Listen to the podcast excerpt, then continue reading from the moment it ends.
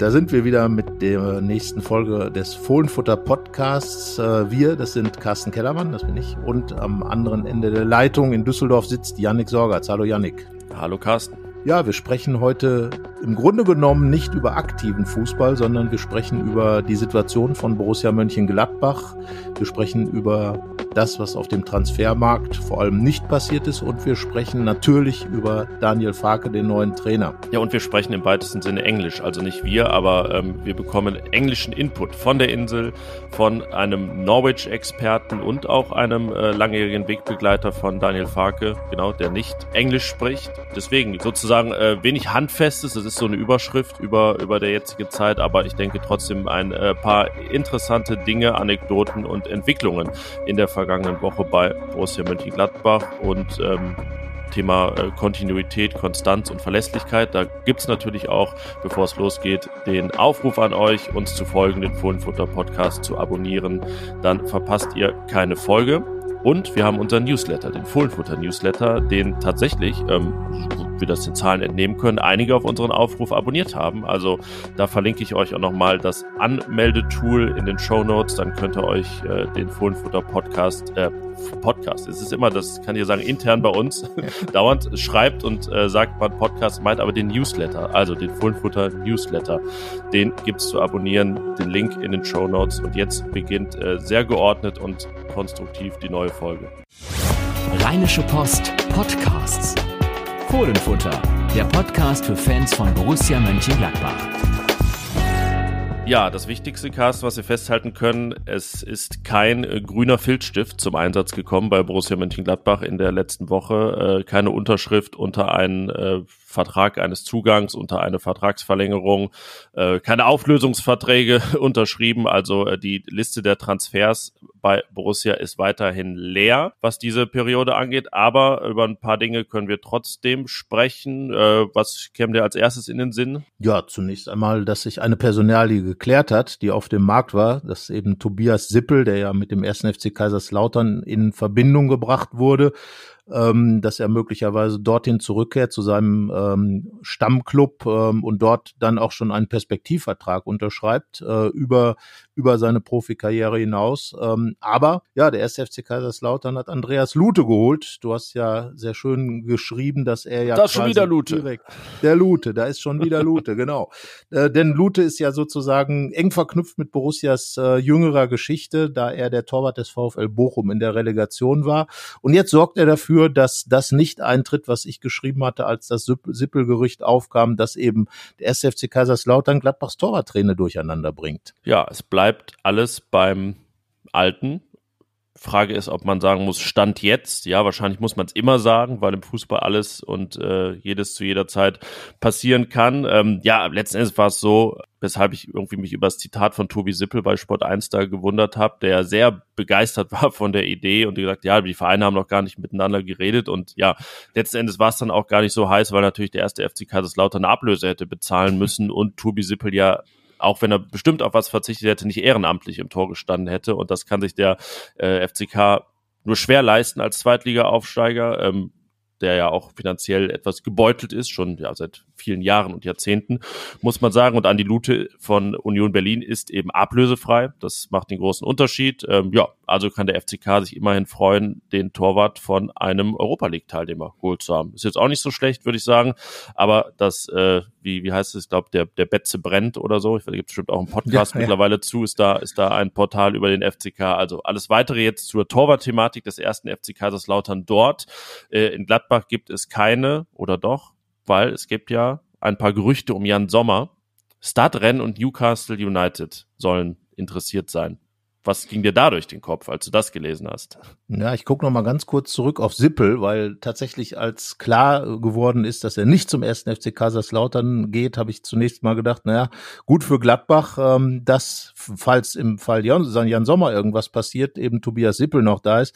Uwe Kamps hatte bei uns ja mal klar gesagt, dass er Tobias Sippel dann als möglichen Nachfolger, falls irgendwas bei Jan Sommer passiert, was er natürlich nicht hofft, sondern alle hoffen, dass Jan Sommer für immer Borusse bleibt aber äh, falls was passiert, dass man eben eine gute Nummer zwei hat. Äh, das, sonst darum hätte es mich auch gewundert, wenn wenn die Gladbacher Sippel einfach so hätten gehen lassen. Seine Begeisterung, von der du sprachst, spricht in meinen Augen eher für ihn, weil er eben ein richtiger Fußballer und auch ein richtiger Betzebub ist und natürlich solche Ideen, glaube ich, bei jedem, der mal bei so einem Verein eine enge Bindung hatte, dann irgendwie ein bisschen Begeisterung hervorrufen und äh, naja, ich halte ihn schon für soweit realistisch. Er hat ja auch ein Haus, das hat er bei uns im Interview mal erzählt, in Meerbusch gekauft. Also soweit realistisch, dass er ja, sich. Aber in Bad, in Bad Dürkheim auch. Also ja, da hat er, glaube ich, nur eine Wohnung. Also ist schon keine Ahnung. Aber ich glaube, ähm, so richtig dran geglaubt hat er dann auch nicht. Er hat ja von einem Traum gesprochen. Ja, und Jan Sommer. Jan Sommer hat bestimmt auch noch Träume, was, was andere Clubs angeht, aber die von dir erwähnten würde ich jetzt eher mal, ähm, bei allem Respekt natürlich für den Verein, Borussia hat gegen Start Rennen ja schon das ein oder andere Testspiel gemacht, aber ähm, da jetzt den Posten bei Borussia Mönchengladbach als als Kapitän oder Vizekapitän, als als absoluter Topspieler, als ähm, ja und und als jemand, der natürlich auch entsprechenden Vertrag mit sich führt, also das darf man auch nicht vergessen. Ähm, da ist eben die Frage, was dann solche Clubs, die da im Gespräch sind, dann eben auch bezahlen können. Newcastle kann mit Sicherheit, wenn es will, ähm, durch, äh, durch die neue äh, Scheich Connection, die, die der Club in Nordengland hat. Aber die Frage ist halt auch, ob Jan Sommer sich in Newcastle sehen würde. Ich meine, ähm, das ist jetzt noch wirklich keiner der Top-Clubs in England. Und da jetzt über Jahre etwas aufzubauen, als ähm, ja in seinem Alter, das halte ich dann doch eher für einen Plan, der wenig äh, gangbar ist. Und deswegen, also ich glaube, diese Angebote sind keine das würde mich sehr, sehr wundern, wenn Jan Sommer da wirklich äh, angefixt wäre also ich glaube, das sind keine, über die sich Borussia Sorgen machen muss, denn da ist ja ganz klar, Jan Sommer soll ein Gesicht der neuen Mannschaft werden. Ja, das steht fest und man muss ja auch sagen, sein, sein Marktwert ist ja aufgrund seines Alters nicht mehr und des nur noch ein Jahr laufenden Vertrags nicht besonders hoch und es müssten dann auch schon Angebote sein, bei denen Borussia sagt, ne, Jan, willst es dir nicht mal überlegen, ähm, weil, weil die Ablöse so hoch wäre und ansonsten, ja, geht es ja um Summen, bei denen man sagen muss, dann lieber ein, ein Jahr Jan Sommer und äh, falls er nicht verlängern will, sogar auslaufen lassen, ähm, weil das dann gewinnbringender wäre wahrscheinlich für den Verein aus, aus sportlicher Sicht. Ähm, ja, das ist schon im Prinzip das äh, handfesteste, konkreteste, was so unterwegs ist. Äh, um Jonas Hofmann ranken sich gerade keine Gerüchte, was Abgänge angeht, aber ein paar Leute natürlich aufgehorcht in den vergangenen Tagen, dass äh, dieser Jonas Hofmann, der bald 30 Jahre alt wird, im äh, ja, Spätsommer seiner Karriere sozusagen jetzt äh, zum Goalgetter in der Nationalmannschaft wird. Ein Tor gegen England, ein Tor gegen Ungarn, damit jeweils ein Unentschieden gerettet oder gesichert für die deutsche Nationalmannschaft. Ja, wer hätte das für möglich gehalten? Aber äh, ja, Jonas Hofmann ist gerade so richtig en vogue. Ja, vor allen Dingen ist er ja ein gutes äh, Beispiel für all die Spieler, die im Startpunkt ihrer Karriere vielleicht so ein bisschen ja, äh, Geduld aufbringen müssen, beziehungsweise mit denen auch die Fans und die Clubs Geduld aufbringen müssen. Ich erinnere mich da an ganz andere Zeiten, als Jonas Hofmann bei den äh, Gladbach-Fans nicht wirklich gut gelitten war, weil von Beginn an keiner irgendwie so richtig verstanden hat, warum er denn jetzt aus Dortmund geholt wurde. Für damals eine echt hohe Ablösesumme von acht Millionen. Und äh, ja, er hat nach äh, äh, insbesondere die ersten äh, äh, Jahre sich auch schwer getan äh, bei André Schubert, als er so seine Position nicht wirklich hatte und, und als andere doch immer ein bisschen vor ihm standen. Aber ab Trainer Dieter Hecking, der dann diese Doppelacht eingeführt hat irgendwann und der Jonas Hofmann auch wirklich vom ersten Spiel an damals das 0 zu 0 in Darmstadt äh, wirklich gebracht hat äh, und ihn damit stark gemacht hat. Dann über Marco Rose und jetzt äh, äh Adi Hütter und, und dann wird es auch bei Daniel Farke so sein, wenn Hofmann bleibt, dass er hier Topspieler ist. Da hat er sich wirklich super entwickelt und ja, das, was er jetzt tut, das Tore schießen war ja immer so sein Manko. Haben mal mit ihm äh, im Interview gesessen, hat er selbst dann gescherzt und hat gesagt, oh, von mir gibt's auch lange Torvideos, aber da habe ich halt nur Jugendtrikots an. Aber das hat er sich jetzt angeeignet, wobei er ja gerade in Ungarn ähm, nicht besonders zufrieden war, weil er wieder eine Riesenchance verschossen hat. Aber ähm, egal, Tore in der Nations League für Deutschland, ähm, die machen natürlich äh, auf dem Transfermarkt, sage ich jetzt mal, ähm, bekannt.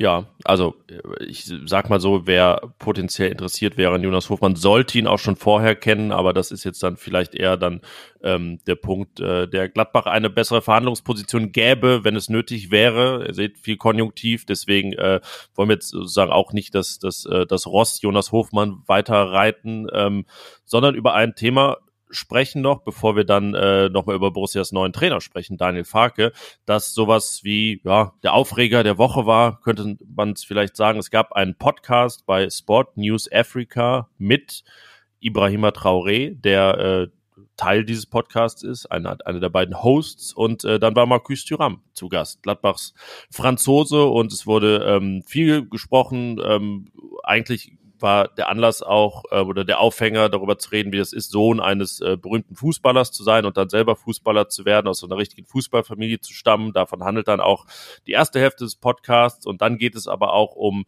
viele Gladbach-Themen, was so los war letzte Saison, Thürams Entwicklung und äh, ja seine Sicht auf die Dinge und man kann sagen, dass anschließend, äh, weshalb es dann ein Aufreger wurde in der Berichterstattung darüber, einiges aus dem Kontext gerissen wurde, es falsche Übersetzungen gab. Ähm, ja, wir haben erst am Samstag dann was darüber gemacht, weil es äh, ja tatsächlich dann auch wichtig äh, war, korrekt Dinge zu übersetzen. Und wir müssen zugeben, Französisch ist jetzt nicht unser Steckenpferd in dem Sinne. Also ich äh, musste mir zumindest anhand der Untertitel, die es dann endlich gab, irgendwann einiges mühsam erarbeiten. Und äh, du hast äh, ein Telefonat geführt ja, ich habe kurz mit mit Ibo gesprochen über die ganze Sache. Er hat halt nochmal gesagt, dass ähm, dass es wirklich um diese Dinge ging. Markus Thuram, äh, die Beziehung äh, zu seinem Vater eben als Sohn des eines der größten französischen Fußballers, dann eben seine Brüder, die auch Fußball spielen. Ähm, das ist ja hinlänglich bekannt äh, und all diese Dinge und und dass die beiden eben wirklich da mehr oder weniger rumgescherzt haben, äh,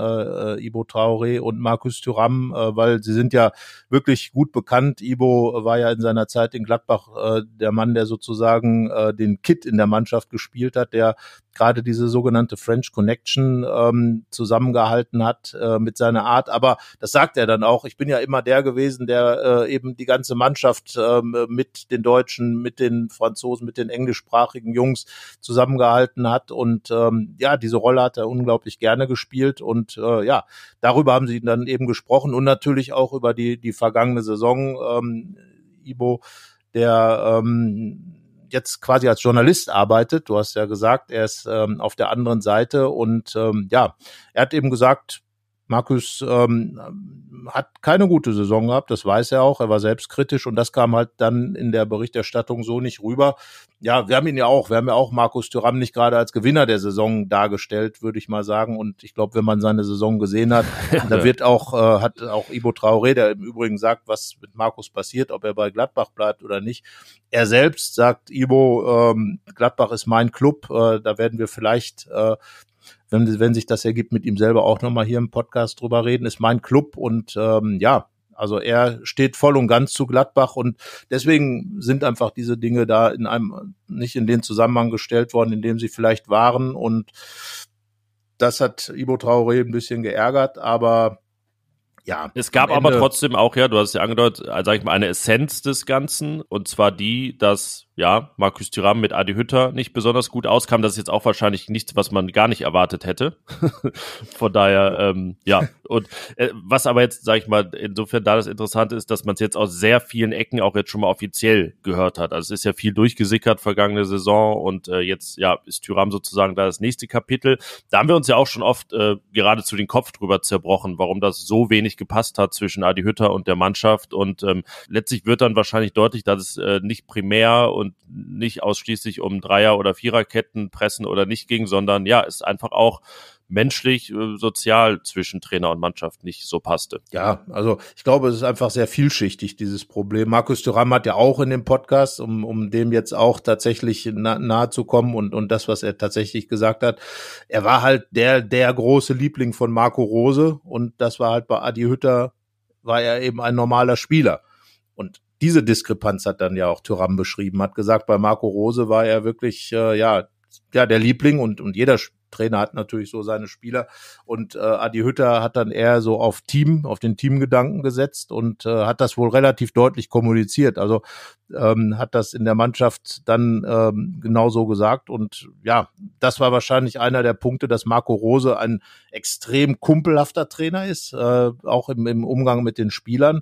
Man, das hörte man ja auch über den Pressekonferenzen, da hat ja wirklich jeder seinen, ähm, seinen Nickname bekommen sozusagen. Und ähm, so war es ja damals, du erinnerst dich auch bei André Schubert, der ja auch sehr nah dran war. Wir erinnern uns an die Pressekonferenz mit Ibrahima Traoré vor dem Spiel bei Juventus, wo die beiden da quasi Podcast gespielt haben und äh, hin und her gescherzt haben und Ibo und und äh, was weiß ich und keine Ahnung. Also ja und und sowas ähnlich auch bei Marco Rose und ja Adi Hütter ist halt ein ganz anderer Typ ähm, und offenbar jemand, der vielleicht nicht so diese ja das ganz extrem ausgeprägte Fingerspitzengefühl hat, gerade was dann sehr, sagen, sehr feinfühlige Spieler wie Markus Thuram oder Alassane Player angeht, die, das kam auch in dem Podcast mit, mit Ibo und, und Markus Thuram raus, auch sehr privilegiert waren bei Marco Rose. Ja, klar. Und ähm, trotzdem ist ja aber auch bei Marco Rose und äh, Traoré die Geschichte, dass beide ja äh, erstmal gar nicht so gut auskamen. Dass, glaube ich, äh, dass äh, Traoré, das wissen wir auch, äh, sogar, sogar weg sollte, äh, verkauft werden sollte im Sommer 2019 und dann äh, Rose wahrscheinlich erstmal merken musste, äh, wie wichtig äh, dieser Spieler in der Kabine ist. Das äh, ist ja auch, wir haben ihn immer den Integrationsminister genannt und äh, ja, da, jetzt ist er sozusagen Integrationsminister AD. Ähm, aber ähm, ja, in, in der Funktion ein bisschen wie so ein, ne, wie der Altkanzler dann immer noch äh, Input oder die Altkanzlerin Input gibt, äh, ist es dann auch bei Traoré noch, der einen Draht hat zu, zu Spielern. Äh, ja, und das ist ja die zweite große Essenz, genau diese Bedeutung äh, eines solchen Spielers und dass man auch nochmal gemerkt hat, dass da nicht nur was Traoré angeht, so ein Vakuum entstanden ist in den vergangenen Jahren, sondern dass eben auch Spieler wie Oscar Wendt, der ja auf seine Art ganz, ganz wichtig war und nochmal anderer Typ, ähm, dass der fehlt, dass selbst ein Tobi Strobel fehlt, dass ein Fabian Johnson fehlt, der, ähm, obwohl er dann ein Routinier war, einen sehr guten Draht zu den jungen Spielern hat. Ich denke da an, an Moderhut, das, äh, aber auch ein Raphael, der das gar nicht äh, verbal kommunikativ gemacht hat, sondern mit den Füßen, mit dem Ball kommuniziert hat, einfach sehr wichtig war als Führungsspieler. Und das ja, dieses Vakuum der Mannschaft im Kader doch sehr zu schaffen gemacht hat und äh, das eine Aufgabe für Roland Wirkus ist, für Daniel Farke auch als neuen Trainer, da einfach eine neue Struktur zu schaffen. Ja, das haben wir auch oft thematisiert. Äh, die, die Spieler hören das ja nicht gerne, insbesondere Christoph Kramer spielt das ja immer doch sehr ab, was Hierarchien und äh, auch äh, Führungsspieler-Dasein angeht. Aber da war es jetzt wirklich ganz äh, offenbar, dass in dieser Kabine genau die Typen, die du gerade beschrieben hast, absolut fehlen. Also Fabian Johnson ist in der Beziehung ja wirklich auch äh, ein unglaublicher Typ. Nach außen ist er ja eher der große Schweiger gewesen, aber in der Mannschaft als Teil des Mannschaftsrats eben einer, der sich unheimlich viel gekümmert hat, der einen guten Draht gerade auch zu den jüngeren Spielern hatte. Und klar, Raphael war einfach der, der, der über den äh, äh, fußballerisch über den Dingen stand und einfach auch, aber auch Erfahrung als Mensch. Er hat ja, er hat eine große Familie, äh, wurde ja auch Papi genannt und ja, all diese Dinge, Oskar Wendt, der mit seiner Ruhe und mit seiner äh, Bedächtigkeit eben da war und all diese Dinge, wir haben es geschrieben, die ganze Generation Nachrücker sozusagen, zu der ein Matthias Ginter hätte gehören können, zu der Nico Elvedi gehören müsste, zu der Florian Neuhaus aber auch schon gehören müsste, die ja in dem Alter sind, jetzt Führungsaufgaben Aufgaben zu übernehmen. Brell Embolo, der dritter Kapitän ist, ähm, müsste eigentlich dazugehören. Im Grunde hätte auch Markus Thüram in so eine Rolle schon reinwachsen können. Und ähm, da ist eben ein Vakuum entstanden. Es wurde ja auch ganz explizit im Winter Marvin Friedrich als Vorgriff für die neue Saison schon geholt. Einer, der in bei Union Berlin Führungsaufgaben übernommen hat.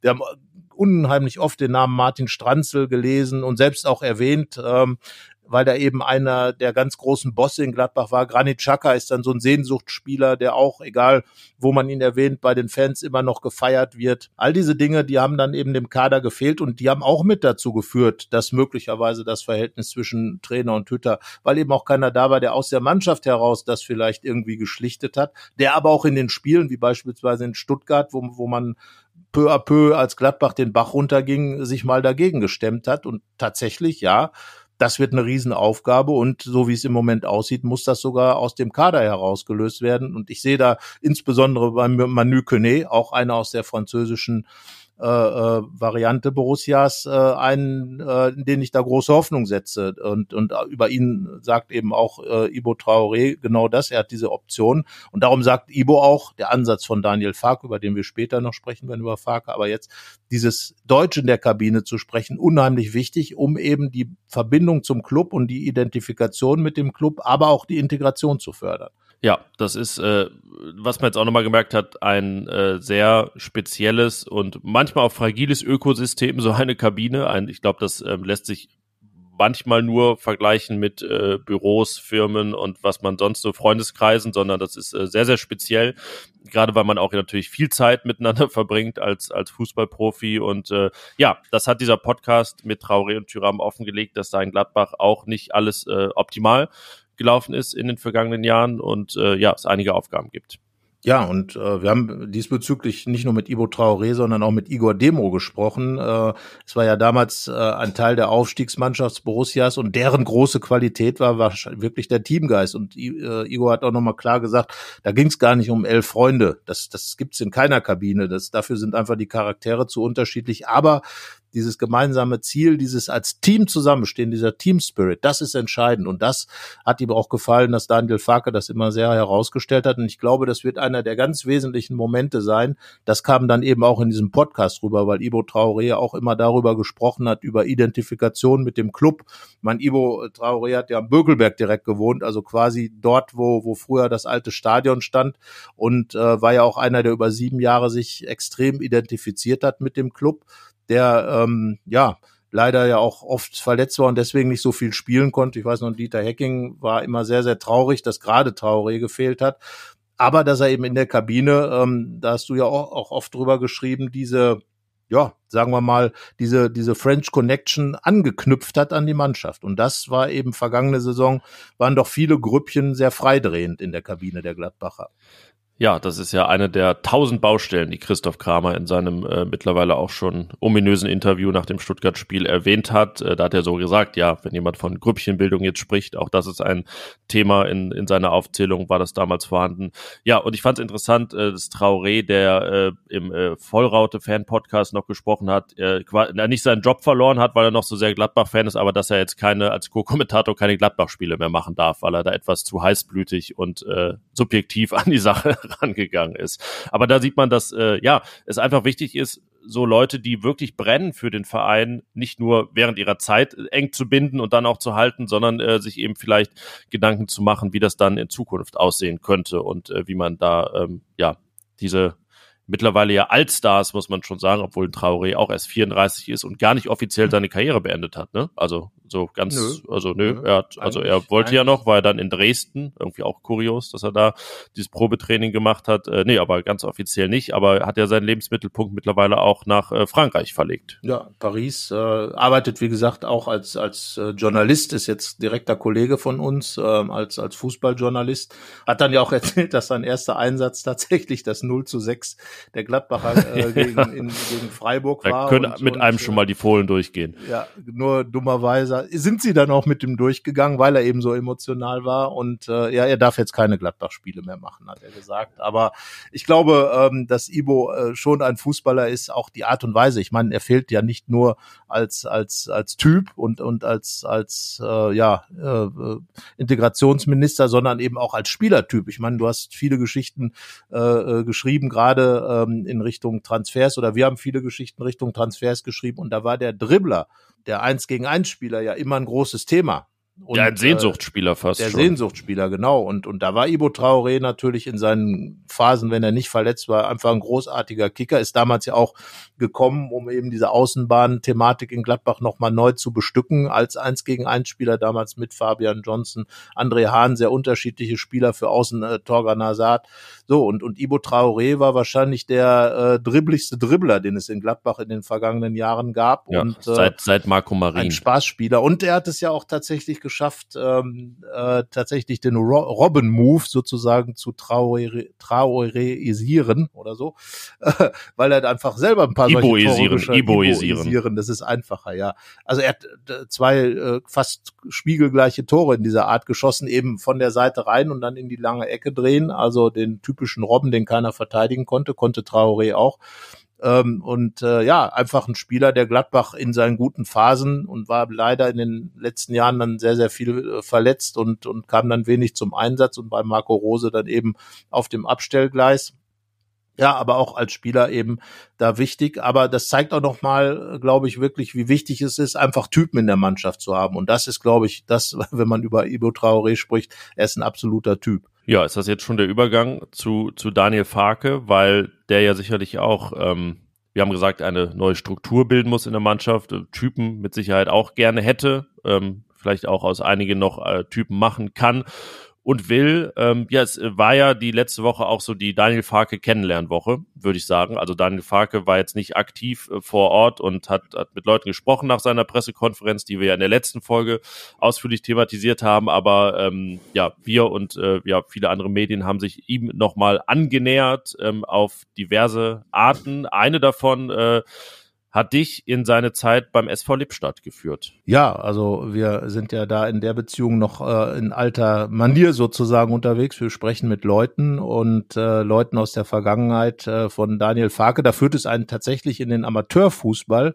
Ich habe mit äh, Stefan Fröhlich gesprochen, den ich kurioserweise schon kannte, von der 100-Jahr-Feier des SV Brilon im Sauerland, meinem ehemaligen Club, bei dem ich selber 15 Jahre gespielt habe. Und er war dort Trainer und äh, er war aber auch Co-Trainer von Daniel Farke beim besagten SV Lippstadt 08 in, äh, in der Zeit, als Daniel, in der Endzeit, als Daniel Farke kurz bevor er zu Borussia Dortmund 2 ging, dort war. Und äh, ja, er hat ähm, ausführlich in einem Interview, äh, das wir im äh, Print hatten, aber auch äh, in der Online-Ausgabe des Fohlenfutters hatten, natürlich ähm, über Daniel Farke gesprochen. Und da kam vor allem raus, dass Daniel Farke eben ein Teamplayer ist, einer, der Fußball in verschiedenen Dimensionen denkt. Und das hat uns äh, Stefan Fröhlich auch nochmal per Sprachnachricht erläutert, wie er die Zeit von Daniel Farke in Lippstadt wahrgenommen hat.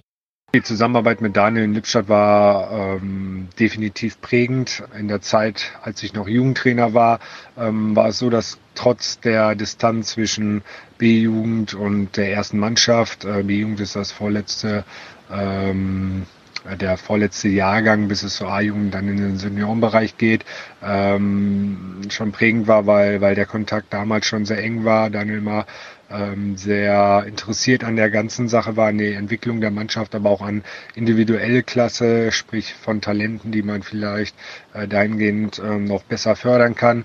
Ähm, das war definitiv ein, eine Einstellung von ihm, die ich von anderen Trainern der ersten Herrenmannschaften nicht immer so kenne, die eher vielleicht fokussiert auf, auf sich sind, auf ihre Mannschaften. Von daher ähm, war das für alle Trainer oder für mich dann halt sehr schön und man hat auch mal ein bisschen was mit auf den Weg bekommen.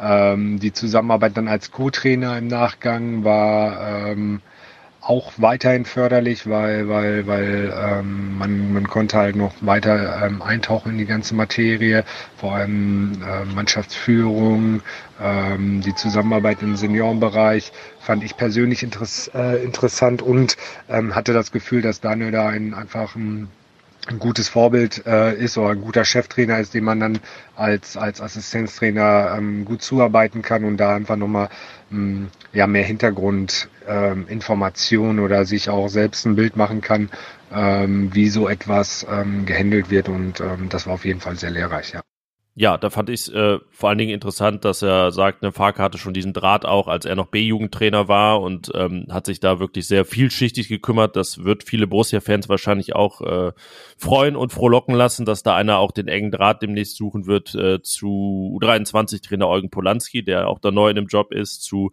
äh, zu den Jugendmannschaften und da vielleicht dann auch einer sein wird, den man da mal am Rand sieht, am, am Sonntagvormittag. Ja, ich glaube, davon kann man ausgehen. Der letzte Gladbach-Trainer, den man da oft gesehen hat, war einer, der aus fast der gleichen Gegend kommt wie, wie Daniel Farke. Äh, Farke kommt ja aus äh, dem, ja, so zwischen, am, direkt an der Grenze zwischen äh, Ost- und Südwestfalen, Büren. Ähm, ich bin da am Wochenende noch vorbeigefahren, als wir in der Heimat waren im Sauerland, äh, war dann Büren direkt am Straßenschild geschrieben und auch Lippstadt natürlich. Liegt ja alles auf dem Weg, ja. Ähm, und ja, Dieter Hecking kam aus Soest äh, und äh, auch er war einer, der wirklich extrem extrem oft bei der U23 äh, zu, zu Gast war.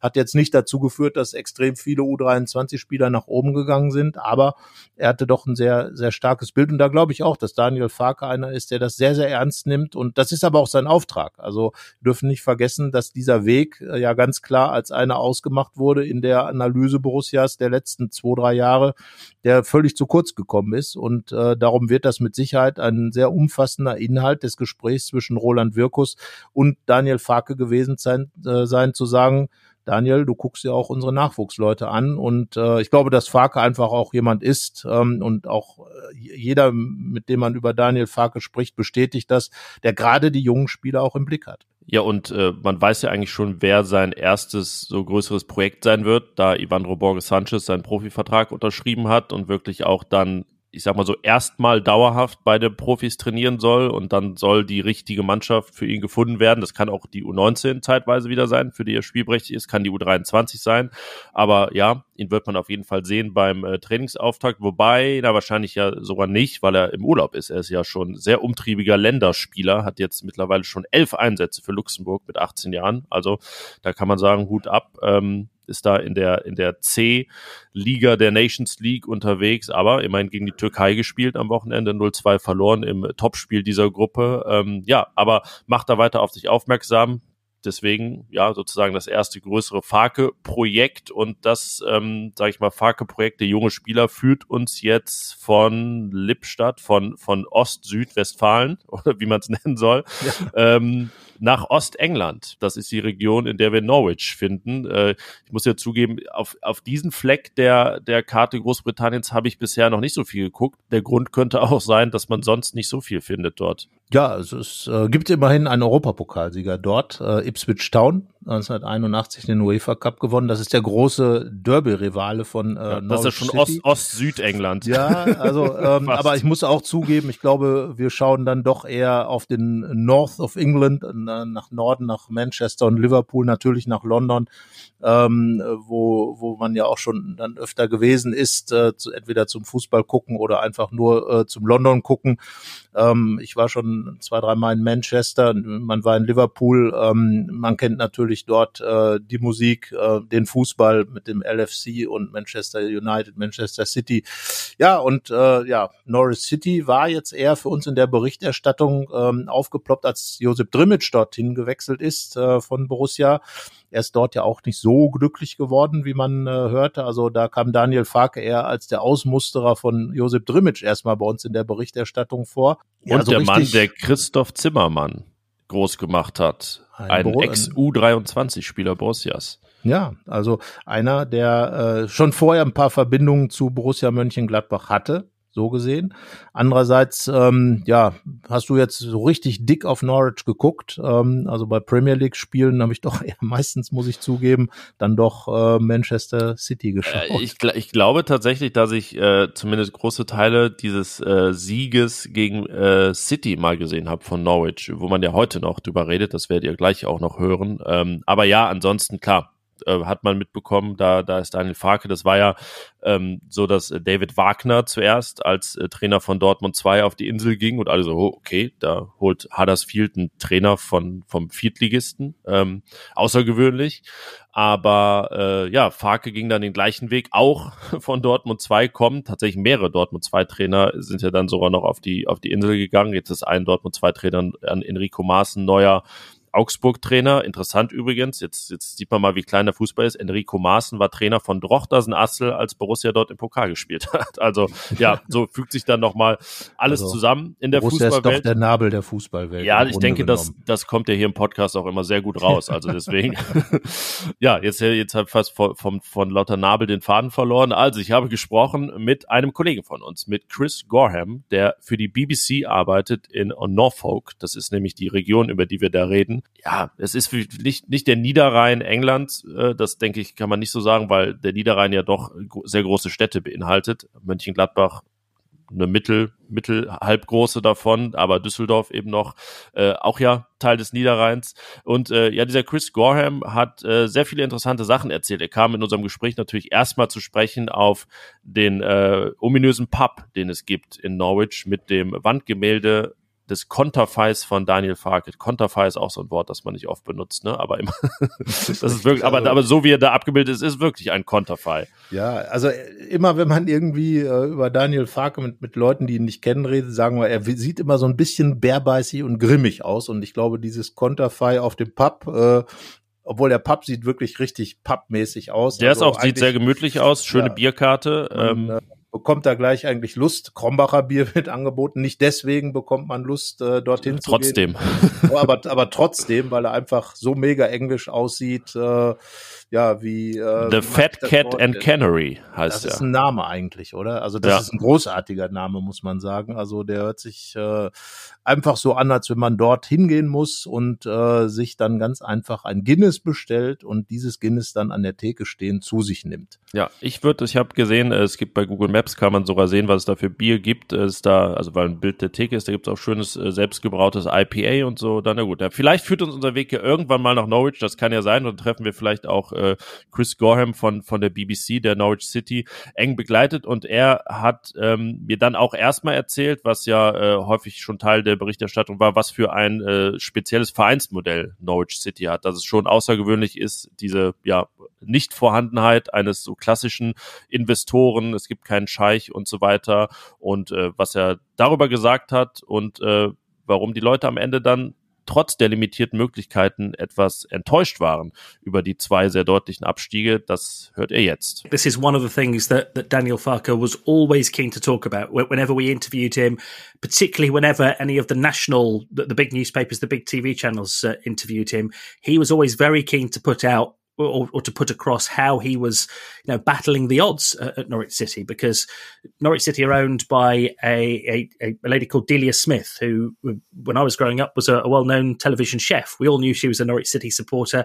In the mid '90s, the club got into financial difficulties, and Delia Smith and her husband Michael Wynne Jones took over the club. They bought the club to to almost save it from, you know, complete financial ruin.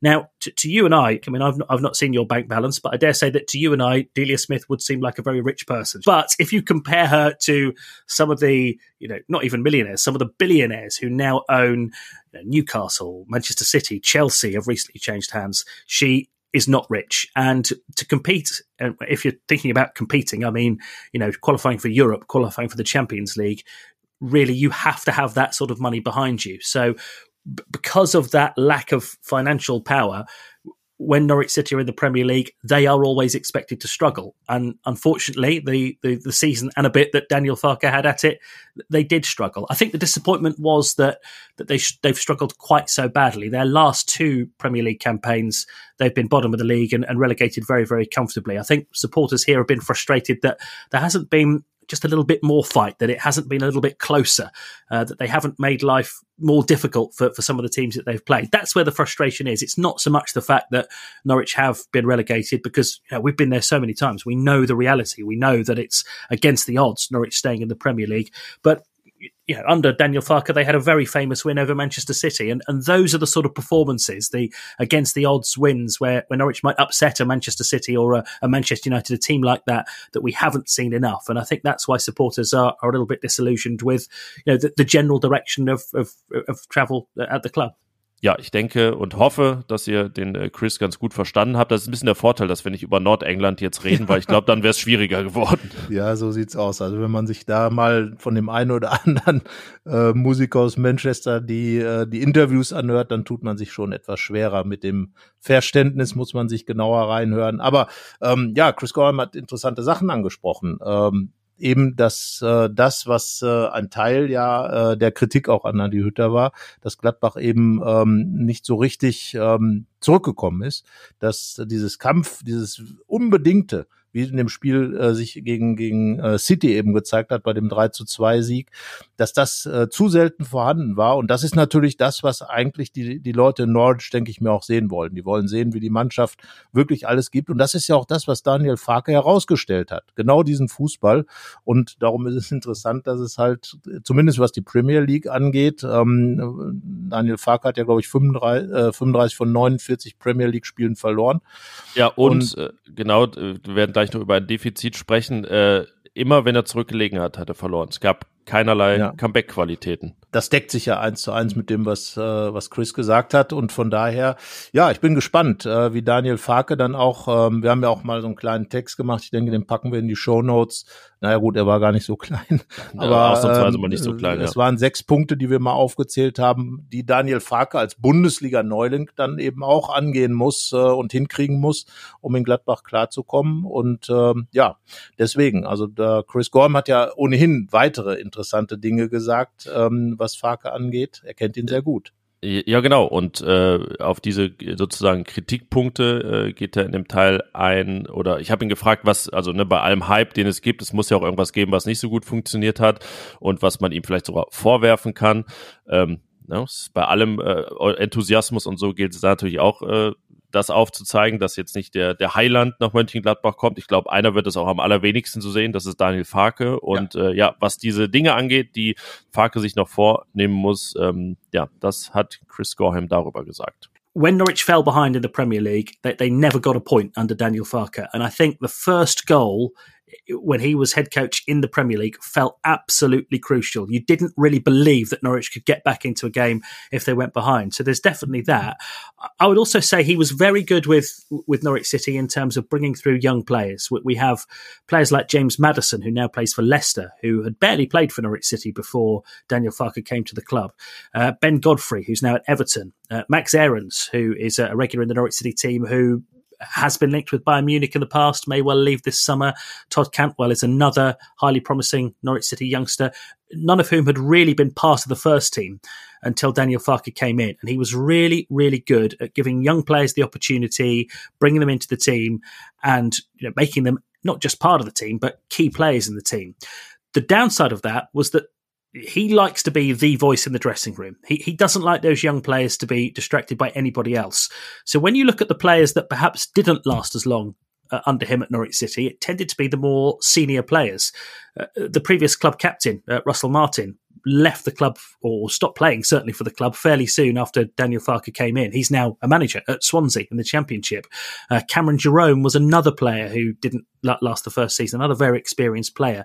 He, uh, a player that I'm sure a lot of your listeners will remember, Moritz Leitner, who was at, uh, at Borussia Dortmund um, a, a, few years ago. He brought him to, to, to the club, and, and, actually he looked a very very good acquisition when he first started. But at some point there was a falling out, a personality clash. He took him off at half time in a game against Manchester United, and he never played in the league again.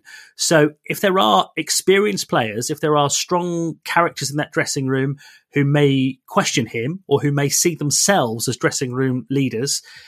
Daniel Farker has a bit of a track record of not liking that. He he has to be the main man in that dressing room. How he's used the senior players uh, at Norwich City, there were some like Tim Krul and Grant Hanley who he got on brilliantly with, but there were others where he had a problem. So the the, the makeup of that Mönchengladbach squad is is interesting. It, it's probably good news for any young players they've got that Daniel Farker is coming in, but any senior professional probably needs to fall into line and, and start doing things Daniel Farker's way pretty quickly, or they may not be around for much longer. Ja, und ich hatte auch noch ein Gespräch mit einem äh, anderen Kollegen, ähm, mit Paddy David, einem äh, Print-Online-Kollegen, der ähm, Norwich City sehr lange schon begleitet. Und er hat noch aufgezählt, äh, als ich ihm die gleiche Frage gestellt habe, dass er sich ein bisschen mehr Pragmatismus erhofft hätte von Daniel Farke, dass er wie er sagte, teilweise zu ideologisch mit seinem Fußball dann rangegangen sei, mit seinem Ballbesitzfußball. Damit meinte er vor allen Dingen die Premier League Zeit. Aber was äh, Paddy David auch sagte, ist, dass er davon ausgeht, dass Daniel Farke ja so ein reflektierter und intelligenter Typ ist, dass er in der Zeit, in der er jetzt keinen Job hatte und auch wahrscheinlich schon in Krasnodar, als er es ja nicht zeigen durfte, sich Gedanken gemacht hat und seine entsprechenden Schlüsse daraus gezogen hat. Ja, also das hat Daniel Fark ja auch gesagt. Er hat darauf hingewiesen, dass der Fußball ja immer wieder eine Art von Projekt ist, das, sich weiterentwickelt. Ähm, und da glaube ich schon, dass er nochmal genau analysiert hat äh, mit seinem Staff, äh, was jetzt die Probleme dann auch in Norwich waren und warum es vielleicht in der Premier League dann doch zwei so deutliche äh, letzte Plätze gegeben hat. Er ist ja ähm, in der zweiten Saison nach dem zweiten Aufstieg ist er ja dann relativ schnell nach elf Spielen entlassen worden. Aber äh, klar, also ich halte Daniel Farke für jemanden, der äh, ganz gewiss drauf schaut, was er verbessern kann. Ähm, das würde ihn dann natürlich auch stark machen und äh, vieles von dem, was, was er in Norwich möglicherweise nicht optimal gelaufen ist, ähm, wäre genau das, was eben Gladbach auch braucht, äh, dass er eben hier äh, es schafft, der Mannschaft mehr diesen, ja, den, den Comeback-Spirit zu geben, ähm, der Mannschaft auch klar zu machen, wie wichtig es ist, für den Verein äh, wirklich alles zu geben. Das sind ja auch Dinge, die bei englischen Mannschaften immer wichtig sind, ähm, sich da äh, hinzustellen und zu sagen, so, das ist unser Club und dafür geben wir das letzte Hemd und dafür wird dann ja auch viel verziehen. Das ist ja das, äh, was, was Chris auch gesagt hat, dass eben ein bisschen mehr Power in den Niederlagen vielleicht schon dazu geführt hätte, dass eben nichts passiert wäre, was den Trainerjob von, von Daniel Farke angeht. Und ähm, ja, man darf äh, mit Sicherheit auch sagen, dass er ein, ein Trainer ist, äh, der, der jetzt in Gladbach ähm, einerseits, äh, also mir ist tatsächlich dogmatischer Ballbefuß, äh, Ballbesitzfußball lieber als dogmatischer RB-Fußball, muss ich mal ganz klar sagen. Aber ich glaube, dass die Mannschaft ja darauf vorbereitet ist. Wir haben es ja schon verglichen mit der Zeit von Dieter Hecking zu sagen, ähm, es gibt, gab dieses 4-3-3, es gab diese, diese Pressing-Momente, aber basierend eben auf einer, einer guten äh, oder sehr, recht gut organisierten Defensive und, und Ballbesitzfußball. Also ich glaube, da kann man sich schon dran orientieren und, und Daniel Farke hat ja nun auch eine Mannschaft, die vieles in der Richtung hergibt. Ja, und äh, das hat äh, Chris Gore mir gerade auch äh, im, im Defizitteil gesagt. Man darf sehr gespannt sein, wie, ähm, wir hatten das Thema Struktur, Kabine,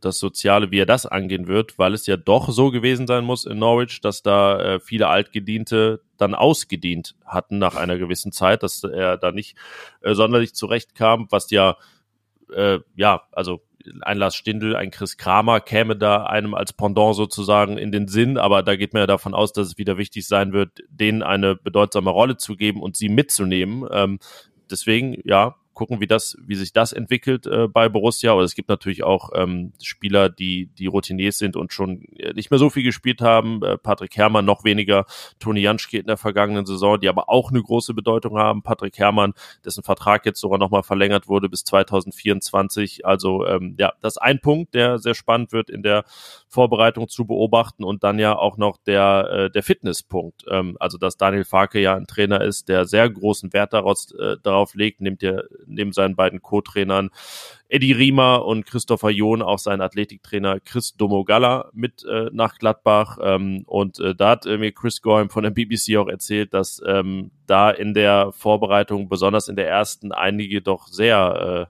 äh, ja, pumpen mussten bei Norwich City, weil sie sowas noch nicht erlebt hatten. Ähm, mal schauen, wie es da am Tegernsee zugeht. Vielleicht äh, war es ganz gut, deswegen da nur ein Testspiel anzusetzen. Ja, also muss sagen, hätten wir da Mitleid, Nein.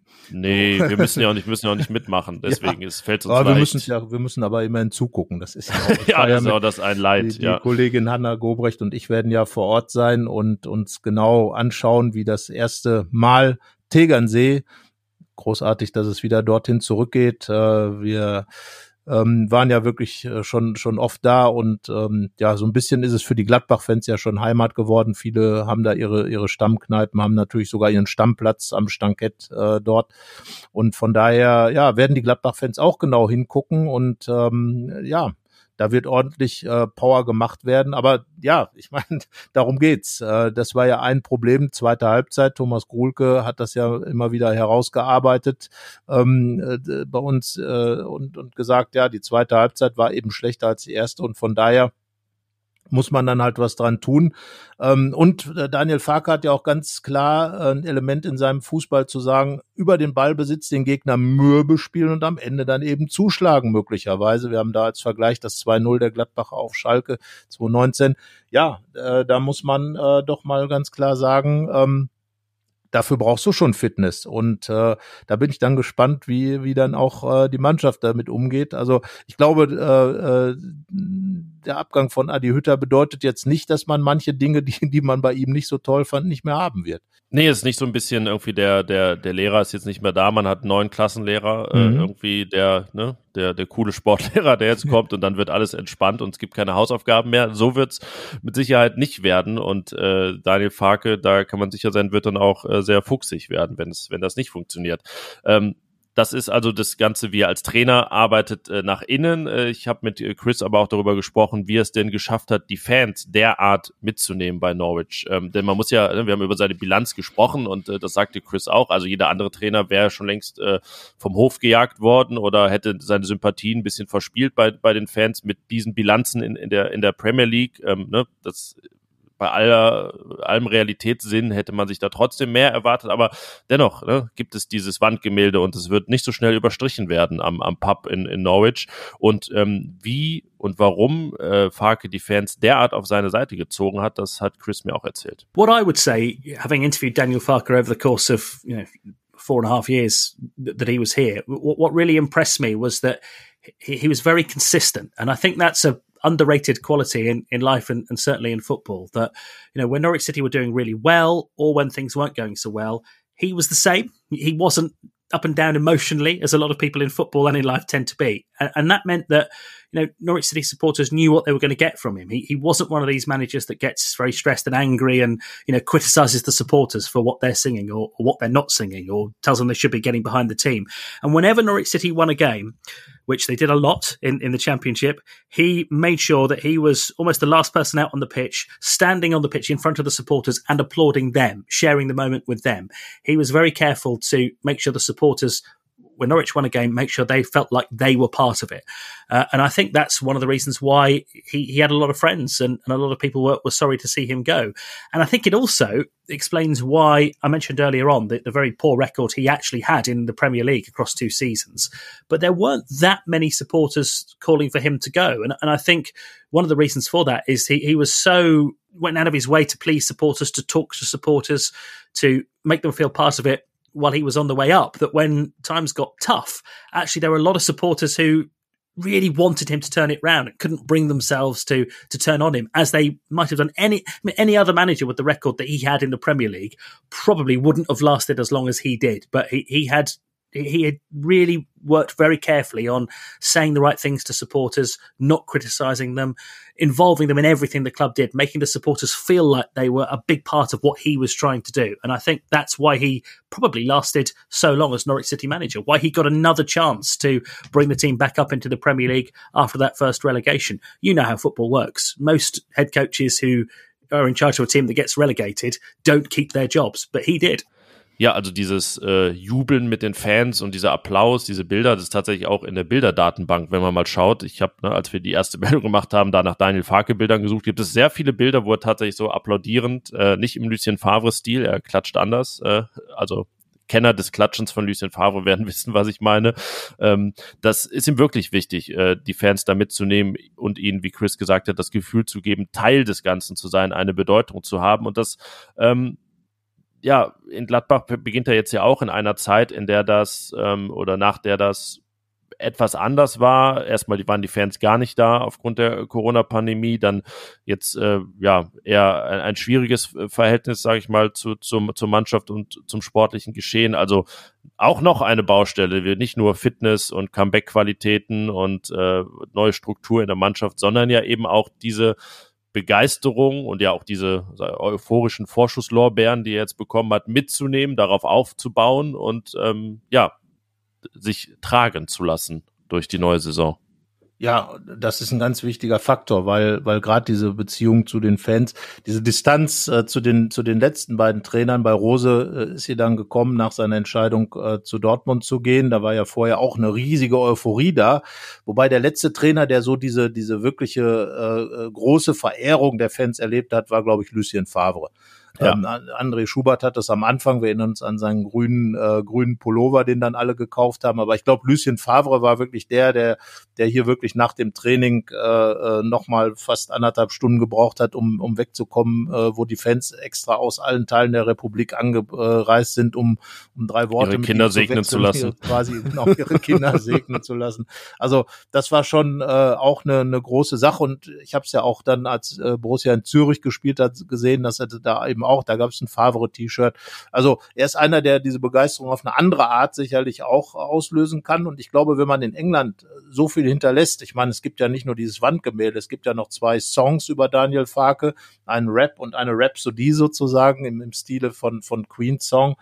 Ähm, äh, das zeigt ja auch, dass da einfach so die Herzen der Leute äh, von ihm äh, gepackt wurden. Natürlich durch sportlichen Erfolg, da sind wir wieder bei Dieter Hecking, nichts ersetzt Siege. Äh, er ist zweimal aufgestiegen und hat damit die Region, die ja dann auch, äh, es gibt da wie gesagt dieses Derby mit Ipswich Town, äh, da war Norwich plötzlich weit vorne. Das war so ein bisschen wie in Ostwestfalen, wenn Paderborn plötzlich vor Bielefeld steht. Ja, und äh, genau diese Dinge sind dann eben auch wichtig und dass er natürlich die Kommunikation auch mit der Kurve pflegt. Er geht dann eben dorthin und, und diese Distanz, da war ja Adi Hütter ein ganz anderer Typ, was man ihm jetzt nicht unbedingt vorwerfen will. Ich finde nicht, dass jeder Trainer Kloppo-mäßig vor der Kurve ähm, äh, sein muss, um, um als netter und guter Trainer zu gelten. Da paart sich immer alles mit dem Erfolg. Da, da, da sind wir uns ja, einig. Aber es gibt es gibt trotzdem auch viele Trainer, die sagen, selbst im Erfolg habe ich da nichts zu suchen, so irgendwie, da genau. das gehört der Mannschaft und so. Und da bin ich gespannt, ob man Daniel Farke dann trotzdem, nachdem die Mannschaft da die Welle gemacht hat, nach Siegen oder so, ihn dann auch mal irgendwie am, an der 16er Linie sieht und da der Nordkurve applaudieren oder gar die Runde im Stadion machen, wie es die Mannschaft dann ja häufiger macht. Äh, ja, auch da werden wir genau hinsehen. Ja, und, und was das angeht, und das zeigt, glaube ich, unsere Berichterstattung auch. Wir haben ja äh, schon fast wirklich jedes Detail, was den Trainer Farke angeht. Farkeisierung unserer Berichterstattung. Ja, das muss man leider, was heißt leider, das muss man ganz klar so sagen. Und ähm, äh, ich habe es neulich auch mal in einem unserer Newsletter, die, die ja oft auch noch mal so ein paar äh, Anekdötchen beziehungsweise Infos enthalten, die man sonst nirgends bekommt. Also es lohnt sich da auf jeden Fall. Alleine schon, das will ich jetzt noch mal ganz klar sagen, wegen der Zeitreise. Wir schauen da ja auch immer auf die täglich aktuellen Spiele in der Vergangenheit. Äh, lohnt sich da schon, da mal reinzugucken. Aber ähm, da habe ich kurz äh, geschrieben, dass eben der Daniel Farke ähm, vielschichtig ist weil er ganz einfach, wir haben die Geschichte mit Krasnodar, wir haben die Geschichte mit Norwich, wir haben aber auch die Geschichte mit Lippstadt und, und äh, die Winnetou-Geschichte dort, wo er dann auf einem Pferd auch, zu seinem Abschied aus dem Stadion ritt. Ähm, das, was im Amateurfußball war. Es gibt ihn als, als äh, Stürmer, alter, alter Hacke, wie Stefan äh, Bulliger, gesagt Bulliger Stürmer. Ein, ein Strafraumknipser sozusagen, Torschützenkönig der Oberliga Westfalen gewesen. Es gibt dann eben diese, diese Geschichte mit Norwich, mit dem Pub, alles, was wir gerade erzählt haben. Ähm, es gibt dann die Freundschaft zu Pep Guardiola, äh, ähm, da die die da immer äh, äh, besteht und wo wo sich beide über Fußball austauschen. Also unheimlich vielschichtig dieser dieser Mann und äh, das macht ihn interessant. Aber und da bin ich jetzt mal ganz kurz bei Roland Wirkus und ähm, wir kommen dann äh, zur Essenz des ganzen Trainerdaseins von ähm, von Daniel Farke. Jetzt wird gearbeitet und ähm, da ist ja dann der 26. Juni äh, ein, ein Stichtag. Da beginnt die Vorbereitung und von dem Tag ist, glaube ich, alles völlig egal, was Daniel Farke in Lippstadt, in, bei Dortmund 2 oder in Norwich gemacht hat, was er in Krasnodar, äh, in Krasnodar, Entschuldigung, Krasnodar äh, in den 49 Tagen seiner Amtszeit äh, eben nicht machen konnte, wobei er auch da sehr enges Verhältnis offenbar zur Mannschaft aufgebaut hat. Nun gut, und all diese Dinge sind dann aber Schall und Rauch, weil dann geht's nur noch darum, was Daniel Farke bei Borussia Mönchengladbach macht. Und wir haben es gesehen bei Adi Hütter, wo wir beide uns absolut sicher waren, dass er der passende Trainer für Borussia Mönchengladbach ist, dass es nicht ein Selbstläufer ist. Und darauf hat ja auch Winnie Schäfer, der Ex-Borusse, der für uns Kolumnist ist, äh, hingewiesen, auch auf den Fall David Wagner verwiesen, der auch mit großen Vorschusslorbeeren aus England kam, aus Huddersfield, bei Schalke dann doch relativ kläglich gescheitert ist. Also ein Selbstläufer ist es nicht, aber ich halte Daniel Farke für einen absolut klaren Typen, der genau weiß, wie er diesen Job angehen wird. Und ähm, ich will jetzt nicht dieses große Wort Demut mal wieder verwenden, weil irgendwie ist das auch, glaube ich, so ein bisschen inflationär geworden. Aber ich glaube, er weiß ganz einfach als Typ, als bodenständiger Typ, wie man so einen Job in Gladbach angehen muss und dass es letzten Endes alles nur über den Erfolg definiert wird. Ja, und dass, wenn der Erfolg nicht da ist, man viele Resilienz benötigt. Oh, auch noch so, herrlich, auch herrlich, noch so, herrlich, auch noch so ein Wort. Ja, Demut ein schönes, und, wie gesagt. Ja, die, tatsächlich. Also das äh, kann man ja fast mal auflisten. Die, äh, die zehn schönsten Modewörter, die dann auch doch, also Modewort ist ja, ja. immer eher, eher abwertend oh, gemeint. Da, aber da bin ich mal gespannt. Die Liste würde bei uns ja wahrscheinlich zu großen äh, Diskussionen führen, wenn wir das Wort Schienenspieler zum Beispiel auftauchen. Ja, ach ja, da, da will ich auch nicht. Unterschiedliche Ansichten. Ja, als Schienenspieler könnte jetzt auch erstmal wieder weg sein, tatsächlich. Ja, also der dürfte. Ich glaube, diese, ja, ja ich glaube, Viererkette ist fast so. Ich habe mal durchgeschaut bei Daniel Farke. Also er ist sehr Viererketten-esk äh, als Trainer und äh, auch das ist ja möglicherweise etwas, was ihn und die Mannschaft sofort ja. etwas näher zusammenbringt. Adi Hütte hatte sich ja ich fand es eigentlich auch ganz gut, dafür entschieden, mal was zu ändern und damit die Mannschaft auch ein bisschen, also die Strukturen, sportlichen Strukturen ein bisschen aufzuweichen und äh, Erbhöfe da ein bisschen beiseite zu bringen. Ja gut, aber ähm, Daniel Farke, Viererkette und äh, Gladbach liebt ja die Viererkette, äh, die Mannschaft und wir schauen mal. Aber ähm, ja, wie gesagt, ich glaube, dass Daniel Farke grundsätzlich äh, hier in Gladbach ein Trainer ist, der viele Möglichkeiten haben wird und das auch weiß und die auch ausschöpfen will. Aber wir haben die Punkte ja aufgezeigt. Er muss selbst auch hart dafür arbeiten. Ja, also wir bewerten ja auch sozusagen äh, die Erfolgschancen, die er jetzt hat, aufgrund der Vergangenheit. Klar, anders, anders geht es nicht. Und ähm, ja, freuen uns auch, wenn jetzt die Gegenwart mal beginnt, im Prinzip mit der Vorbereitung in äh, ja, Aufnahmezeitpunkt knapp zwei Wochen, je nachdem, wann es hört, vielleicht sogar nur noch knapp eine Woche. Ähm, ja, das, äh, das war die Woche bei Borussia. Wir haben anfangs gesagt, nichts Handfestes, aber doch einiges letzten Endes. Ähm, man darf immer gespannt sein, ob es in der nächsten Folge vielleicht über einen Transfer zu reden gilt. Ähm, das werde ich aber tun, entweder mit Thomas Grulke oder Hanna Gobrecht, denn du verabschiedest dich erstmal wohlverdient, bevor es dann wirklich losgeht, in den Urlaub.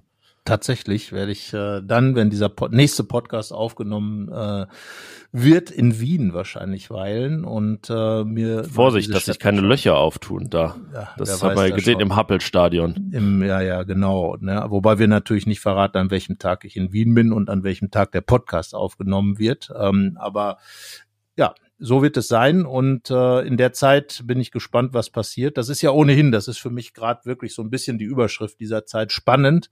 Denn ähm, was Transfers angeht, äh, ist es spannend, was noch passieren wird, wie sich die Mannschaft noch verändern wird, ob sie sich überhaupt groß verändern wird. Also so ein bisschen äh, den ganz großen Umbruch, das ähm, nee, das tatsächlich gerade die Überschrift. Äh, habe eine eine kleine, sage ich mal, Transferperiodenanalyse äh, Serie begonnen und da ist die erste Überschrift, warum Borussia kein riesiger Umbruch mehr in Sicht ist. Also kein riesiger zumindest. Ein, vielleicht wird es am Ende nur ein Umbruchchen. Ähm, das, äh, ja, ist, also ist ein bisschen wie letztes Jahr, da dachte man ja auch zwischenzeitlich, es gehen 26 Spieler, aber ja, ähm, ja dieses Jahr dürfte es auch nicht in die Richtung gehen. Ja, wir hatten auch darauf natürlich schon mal verwiesen, dass eben einfach die Situation es vielleicht gar nicht hergibt. Wie gesagt, die Weltmeisterschaft, die im äh, Dezember dann noch ist und November, Dezember dann noch ist. Also es gibt äh, viele Faktoren und, und das meine ich mit spannend und spannend natürlich auch, wie Daniel Farke mit der Situation umgeht. Er hat, das hatten wir auch mal aufgeschrieben, die Geschichte können wir auch noch mal in die Shownotes packen, da einen großen Vorteil gegenüber Adi Hütter, weil er eben genau weiß, was auf ihn zukommt. Und ich glaube, das ist ein entscheidender Faktor, mit dem er jetzt auch im Moment im Urlaub weilend äh, sich natürlich auf die Aufgabe vorbereiten wird. Er wird, äh, glaube ich, ein, ein Konzept entwerfen, was, äh, was so ein bisschen unabhängig vielleicht von einem konkreten Achse ist, weil da kann ja jederzeit noch jemand wegbrechen, sondern vielleicht wirklich eher über, über ein, eine Grundidee kommen, in der man viele Spieler einsetzen kann. Das ist ja ein bisschen auch das Pep Guardiola-Prinzip, äh, wo es eigentlich egal ist, wer spielt, alle müssen funktionieren. Und das kann Gladbach jetzt in dem Moment entgegenkommen, wenn man nicht so sehr wie die beiden Trainer vorher von einzelnen Spielertypen auch abhängig ist, wenn das die System oder wenn das die Ideenumsetzung angeht, sondern wenn man ein Konzept hat, in dem man dann mit verschiedenen Spielern unterschiedliche Ausprägungen hat, aber es trotzdem funktioniert. Also da sage ich, äh, Pep Guardiola macht's vor auf ganz hoher Ebene. Und wenn unter Daniel Farke und er ja ähnlich den Fußball denken, könnte ich mir das vorstellen, dass das auch der Ansatz von Daniel Farke hier in Mönchengladbach sein wird. Aber insgesamt, wie gesagt, für mich Überschrift ähm, spannend, was in dieser Saison passieren wird ja, Pep Guardiola, der sollte vielleicht seinem alten Freund mal ein kleines Antrittsgeschenk machen und den Preis für Ko Itakura senken. Ja, das, äh, wir haben den ja äh, ehemaligen Schalker. Also, ne, wenn sie so gute Freunde sind, dann sollte jetzt mal nicht hier an irgendwelchen Millionen scheitern. Ja, ja aber das, das äh, ja.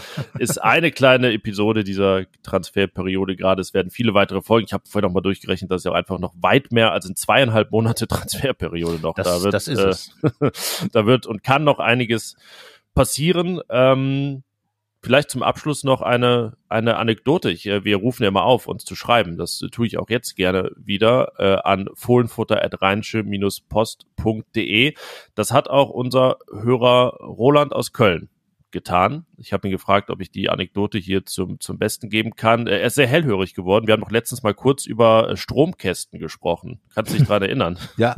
Da fiel, da fiel äh, irgendwie, das ging zu meinen Eltern und um Anrat und äh, wo ich herkomme, ein äh, kleines Dorf am Niederrhein in der Nähe von Mönchengladbach. Und äh, da ist er hellhörig geworden und hat mir Folgendes einmal geschickt. Ähm, Erst hat er viel anderes erzählt aus äh, seiner neuen Heimat Köln, wo er seit vielen Jahrzehnten inzwischen wohnt. Äh, dann schrieb er, um den Bogen zu den Fohlen noch einmal aufzunehmen, meine Leidenschaft für die Borussia wurde auch durch eine persönliche Begegnung geweckt. Als fußballbegeisterter Junge von circa 13 bis 14 Jahren bin ich eines Morgens in aller Frühe mit dem Fahrrad von meinem Zuhause zur Donkampfbahn von Victoria 07 gefahren, um ganz für mich alleine mit einem alten, abgewetzten Ball zu üben.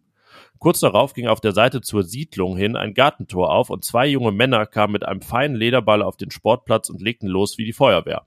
Einer von beiden fragte mich, warum ich so alleine auf dem Platz sei und ob ich im Verein wäre. Bei dem kurzen Gespräch stellte sich dann heraus, dass beide Brüder waren, das Wohnhaus an den Sportplatz grenzte und sie so immer die Möglichkeit hatten, dort zu trainieren. Der eine war aber eher selten zu Hause, denn er war ein sehr bekannter ehemaliger Nationalspieler von Borussia und spielte zu dieser Zeit schon in Italien beim FC Modena. Das war natürlich Albert Brülls. Wir haben uns dann zu meiner großen Freude ein paar Mal den Ball zugespielt. Diese Begegnung werde ich nie vergessen und hat mir sehr viel bedeutet. Seitdem habe ich die Raute im Herzen. Das hat Roland aus Köln uns geschrieben. Der tatsächlich in den 60er Jahren in Anrad mit Albert Brülls auf der Downkampfbahn ein bisschen Fußball gespielt hat. Ja, also äh, klasse Geschichte, finde ich. Da zeigt sich, äh, wie wichtig es auch über das, was wir gerade gesprochen haben, dass man so eine gewisse, ja, eine, eine gewisse ähm, Bindung zu den Fans schon haben sollte. Und äh, ich glaube, das ist die größte Werbung. Wir haben ja zuletzt noch mal was über die Weißweiler Elf gemacht. Da sind ja auch viele Altborussen ver versammelt aus verschiedenen Generationen, aus fünf Borussia-Generationen. Die spielen jetzt gerade wieder jedes Wochenende. Und da ist genau das, was, was du gerade auch beschrieben hast. Einfach diese Nähe, die, die, die Fußballer, die Borussen, Borussia somit dann auch eben zu spüren. Und äh, wenn du dann natürlich dann noch zwei, drei Doppelbässe spielen kannst oder mit Mike Hanke oder mit äh, Jörg Jung oder mit Kalle Flipsen oder Thomas Kastenmeier, wie sie alle in der Weißweiler heißen, noch am Ende vielleicht eine Fanta oder ein Bier trinken kannst, das sind natürlich so Erlebnisse, die für Fans, glaube ich, eine unheimliche Bedeutung haben. Deswegen ja. auch die Nähe im Trainingslager. Wir haben auch drüber geschrieben, drüber gesprochen. Also ähm, eine Anekdote, die vieles von dem einfach belegt, was wir, glaube ich, immer sagen auch was äh, Igor Demo zum Beispiel äh, in dem Interview, was wir am äh, Dienstag in der Zeitung und dann auch bei RP Online haben werden, gesagt hat, es ist einfach wichtig zu spüren, wie die Leute Borussia leben. Und das kann man den Spielern auch nur mit auf den Weg geben. Daniel Farke, glaube ich, weiß das. Er kennt es aus Norwich. Und wenn er das der Mannschaft wieder dann mitgeben kann, dann kommen genau diese, ich nenne es jetzt mal Brülls-Momente vielleicht öfter wieder vor. Ja, die ist schon in den 60ern auf der Donkampfbahn in Anrad gab, wo die Weißweiler Elf übrigens auch schon zu Gast war. Das, das äh, am Rande. So, jetzt haben wir den Bogen geschlagen zu ganz vielen Dingen und ja, Borussia ist wirklich der Nabel der Welt. Ja, das, das ist die Erkenntnis dieses ein, eindeutigerweise. ähm, genau, und wenn ihr äh, ja ähnlich äh, spannende Dinge äh, zu erzählen habt, äh, ein paar Anekdoten von früher oder natürlich auch äh, euren, euren Senf dazugeben wollt zu, zu dem, was sich gerade abspielt bei Borussia, ähm, ja, die Ungeduld ist ja doch da, auch unter den Fans, verständlicherweise, dass, dass noch keine Transfers jetzt getätigt wurden. Vielleicht, wenn ihr das jetzt irgendwie am Donnerstag, Freitag hört, sieht es schon anders aus. Man weiß es nicht.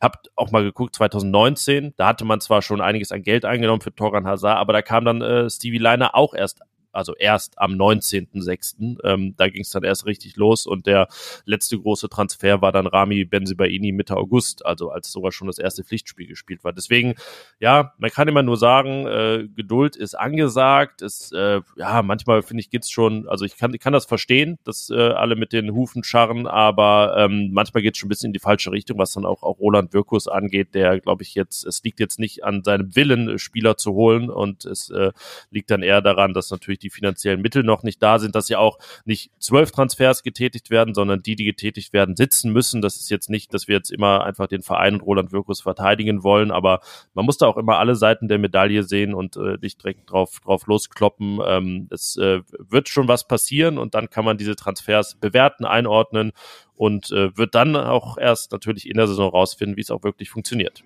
Abgesehen mal davon, selbst wenn jetzt gar nichts passieren würde, was ich nicht glaube, aber wenn es so wäre, dann hätte Borussia eine wirklich gute Mannschaft, die ja in dieser Konstellation auch schon Champions League gespielt hat und auch schon Spiele in der Champions League gewonnen hat. Ein wichtiger Transfer wurde ja schon getätigt, einfach die Entscheidung, mit einem neuen Trainer in die neue Saison zu gehen. Das heißt also, es wird ja grundsätzlich, und wir haben ja eben darüber gesprochen, dass es nicht um einzelne Personen gehen sollte, sondern tatsächlich um, um Leute, die, äh, um eine Idee vom Fußball, die dann eben von verschiedenen Charakteren äh, umgesetzt werden kann und vielleicht auch spieltagsgebunden umsetzt werden, äh, umgesetzt werden kann. Also von daher ähm, kann man den Fans doch nur empfehlen. Ich weiß, dass es natürlich spannend ist zu diskutieren, aber das kann man ja. Man kann ja auch über Gerüchte diskutieren. Ja, das ist ja völlig in Ordnung. Und, ich finde es dann immer nur äh, schwierig, wenn es dann so persönlich wird und äh, äh definitiv, das meine ich. Äh, es gibt keinen Grund. Diffamierend sozusagen, dass dann auch natürlich die gleichen Leute sind häufig, die sich dann über, äh, sage ich mal, falsche Übersetzungen aus Interviews äh,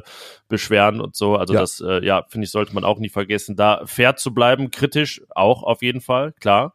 Wenn jetzt gar nichts passiert, dann wäre das in dem Sinne nicht schlimm, weil die Mannschaft noch gut ist, aber auch irgendwie merkwürdig. Ähm, ja, deswegen es ist eine gewisse Ausgewogenheit und äh, sich dann vielleicht auch selbst manchmal zu hinterfragen. Wir tun das ja auch, reflektieren darüber, haben wir das richtig eingeordnet. Wir haben das, hast du vorhin noch gesagt, hielten auch Adi Hütter für den komplett richtigen Trainer und müssen sagen, dass das sich jetzt natürlich äh, anders herausgestellt hat. Also ja, immer, immer fair bleiben, das ist, glaube ich, ein guter Ansatz. Ja, definitiv. Und das ist, glaube ich, auch das, was, was Daniel Farke in seiner Antrittspressekonferenz gesagt hat, dass man eben wieder ein Wir bilden muss. Und zu einem Wir gehört vielleicht auch mal geduldig zu sein und einfach auch mal, das hatte ich irgendwann mal geschrieben, äh, Roland Wirkus Vertrauen entgegenzubringen. Ich glaube, das ist so das, weil er einfach noch neu in diesem ganzen Amt drin ist, in diesem ganzen Zirkus Bundesliga drin ist, nicht im Fußball, da ist er ja schon sehr, sehr erfahren.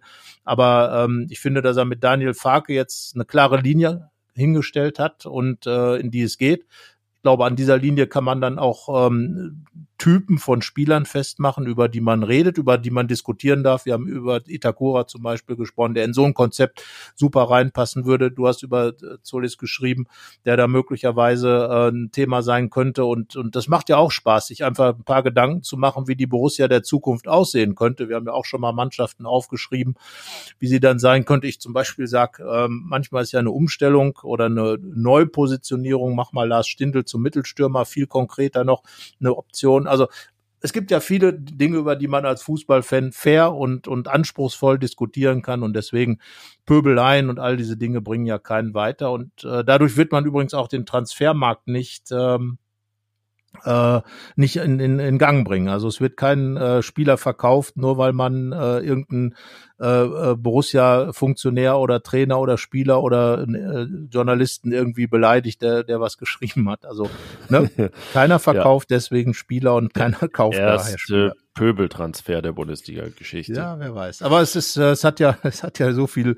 Beim Fußball sollte man wahrscheinlich auch da niemals nie sagen. Wer weiß es schon. Ja, das immer, also weiterhin werden wir begleiten. Es gibt auch keine Sommerpause bei uns. Ne? Wir ziehen das Ding hier wirklich äh, durch, weil es wird auch immer was äh, geben. Das habt ihr jetzt in der Folge gemerkt, die schon äh, deutlich wieder die Ein-Stunden-Marke überschritten hat. Also deswegen, ähm, es gibt einiges zu besprechen rund um Borussia, den, ja, Nabel der Fußballwelt von, von Lippstadt über Büren, Ost-Südwestfalen bis an den Ostzipfel Englands und so weiter. Also ja, von den 60ern bis heute in allen Dimensionen. Und ich glaube, dann, äh, ja, dann belassen wir es mal dabei. Ja, für heute definitiv. Ich äh, verabschiede mich für ja, zwei Wochen. Dann hören wir uns hier wieder. Und ähm, ja, freue mich drauf und wünsche bis dahin ein sportverbundenes Vergnügen oder wie heißt es eher schon ein transferverbundenes Vergnügen wahrscheinlich. Genau, ein unterschriftenverbundenes Vergnügen. Also in dem Sinne eine schöne Woche, danke fürs Zuhören und bis zum nächsten Mal. Ciao. Ciao. Mehr bei uns im Netz www.rp-online.de